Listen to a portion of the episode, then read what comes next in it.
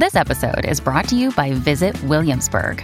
In Williamsburg, Virginia, there's never too much of a good thing. Whether you're a foodie, a golfer, a history buff, a shopaholic, an outdoor enthusiast, or a thrill seeker, you'll find what you came for here and more.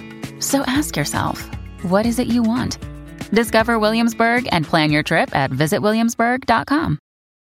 This episode is brought to you by Shopify.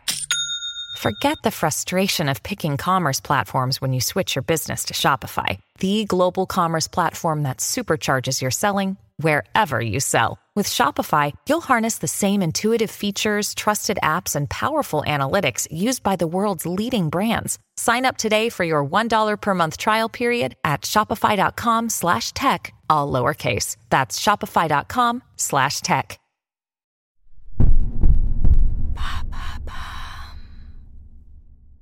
Qu'est-ce que Stop Asian Hate?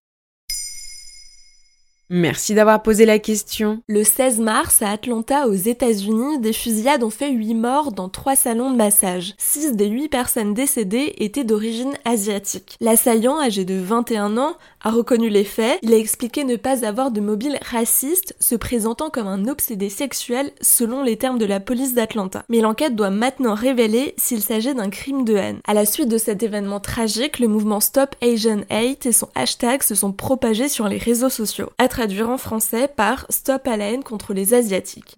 Mais ce mouvement n'est pas nouveau et date du début de la crise sanitaire. Ok, donc on peut parler d'un mouvement important, un peu comme Black Lives Matter. Le jour de la fusillade d'Atlanta, la plateforme d'analyse des réseaux sociaux Visit Brain a recensé 4 millions de tweets avec le hashtag Stop Asian Hate.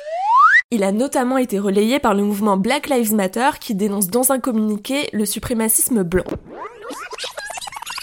Mais revenons un an plus tôt. L'ancien président des États-Unis Donald Trump parlait alors du virus de Wuhan ou du virus chinois plutôt que de nommer le coronavirus. Plusieurs élus américains d'origine asiatique pointent maintenant sa responsabilité dans ce regain de haine contre la communauté asiatique. Depuis deux semaines, le mouvement a mobilisé des millions d'Américains sur les réseaux sociaux, obtenant aussi un certain écho grâce à la prise de parole de figures médiatiques, notamment Sandra Oh, l'interprète de Christina Yang dans Grey's Anatomy. Le 20 mars, l'actrice d'origine sud-coréenne a participé à une manifestation à Pittsburgh, livrant un discours enflammé au milieu de la foule avec un mégaphone.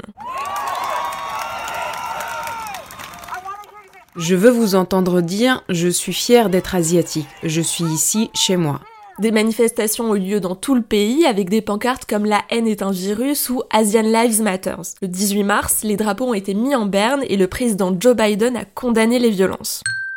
C'est la première fois que le racisme anti-asiatique connaît une si vive indignation aux États-Unis, alors que les Asio-Américains représentent environ 22 millions de la population. Donc on peut dire que cette fusillade a été un élément déclencheur comme le meurtre de George Floyd. On peut dire ça. Un autre élément peut même s'y ajouter. Le lendemain de la fusillade, une femme d'origine asiatique de 75 ans est devenue le symbole de ce racisme. Elle traversait la rue à San Francisco quand elle a été frappée au visage par un homme blanc de 39 ans. Pour se défendre, elle a ramassé un morceau de bois qui se trouvait par terre et a frappé l'homme en retour, qui a dû être conduit à l'hôpital. La photo de son visage tuméfié et plusieurs vidéos circulent encore sur les réseaux sociaux. C'est horrible, mais on a des chiffres précis sur ces agressions? Au début de la pandémie, l'organisme Stop AAPI pour Asian American Pacific Islander a été créé pour défendre la communauté asiatique vivant aux États-Unis. Entre février 2020 et mars 2021, ils ont recensé près de 3800 actes de haine anti-asiatique. En première place, on trouve le harcèlement verbal à 68%. 11% sont des agressions physiques, 44% rapportés ont eu lieu en Californie, et les femmes sont les plus touchées par ces violences. Voilà ce qu'est Stop Asian Hate.